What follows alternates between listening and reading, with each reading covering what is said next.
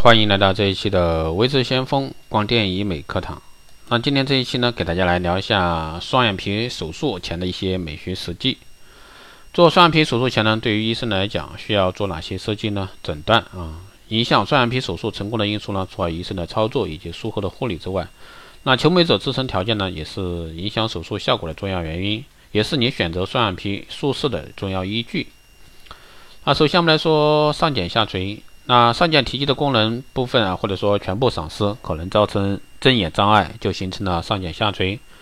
那根据眼皮遮住瞳孔的程度呢，上睑下垂分为轻、中、重度。上睑下垂重的人呢，不能做双眼皮手术，只能通过额肌半悬吊、提上睑肌缩短等手术来矫正。这里需要提醒一下，有些人因为眼皮过松，遮住了瞳孔。绝对不是说上睑下垂，不要去做上睑下垂的纠正术。这种情况呢，只要去做个去皮的双眼皮手术啊，就可以解决。第二呢是内眦赘皮，是内眼角一块啊垂直皮肤的一个皱褶，分为轻、中、重度，主要影响内眼角处双眼皮的形形成。那解决方法呢是开内眼角，开内眼角的满意率呢很低，短期内会看到疤痕。不是说所有人都适合开眼角。只有内眦眼皮很重啊，两内眼角之间的距离很远，才适合做这个开眼角手术。那有的人呢是鼻根这个低平，显得两眼之间间距过宽，只要做一个隆鼻手术啊就可以，不需要开内眼角。第三呢是肿泡眼啊，往往呢肿泡眼的人都与这个脂肪厚啊、肌肉厚、皮厚的一个特点啊，这种眼睛的双眼皮很不好做，需要医生有丰富的经验。单纯的脂肪厚是效果最好的，也是最好解决的，把多余的脂肪去掉就可以。如果说是肌肉和皮肤厚，那就需要医生在设计和手术时呢做脱收处理。第四呢是上睑皮肤松弛，上睑皮肤松弛呢会影响双眼皮的形状，严重松弛下垂呢又会影响这个视力和眼神，啊常常给人呢以这个疲惫的感觉。那这种情况呢在上睑的外三分之一部啊尤为这个明显。一般解决的方法呢是去除多余的皮肤，效果很好。因为随着人年龄增长，皮肤都会有不同程度的松弛，所以说在做双眼皮手术的时候呢，不能太保守，尤其外三分之一的部分。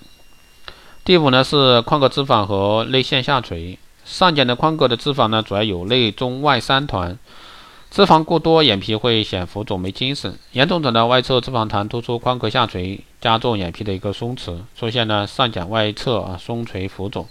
需要注意脂肪与内线的一个区别。手术过程呢，可给予适当的一个去除或者说复位。第六呢是睑板宽窄，上睑睑板都是较坚韧的，其正常的宽度约为十毫米左右，个别人在这个七到八毫米以下。睑板宽度呢是医生在手术前需要注意的，因为睑板宽度决定了双眼皮的最大限度。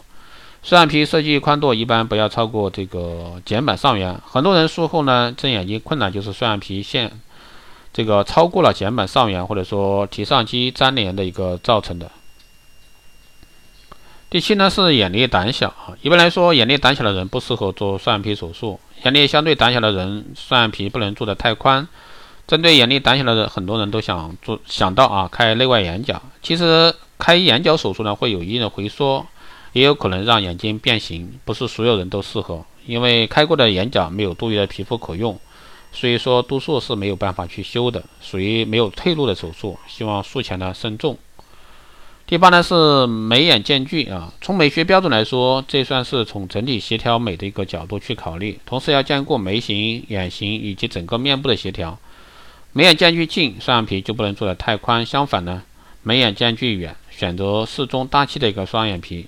也不会显得不自然。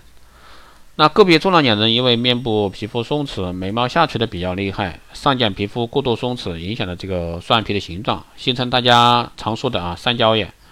如果采用去皮重睑术矫正，只会加重眉下垂，进一步缩小了眉间距。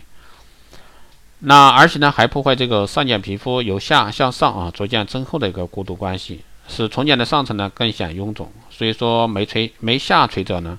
首先应通过提眉手术或者说额部除皱术来矫正眉下垂的问题，恢复正常的眉眼间距，以改善呢重睑这一个问题。好的，以上呢就是关于这个双眼皮术前设计的一些美学方面的一些东西，希望对各位有所参考。好的，这期节目就是这样。如果说你有问题，欢迎在后台加微信二八二四七八六七幺三二八二四七八六七幺三，备注“电台听众”，可以快速通过。如果说你对我们的光电医美课程、美容院经营管理、私人定制服务以及光电中心感兴趣的，欢迎在后台私信维持先锋老师报名参加。好的，这期节目就这样，我们下期再见。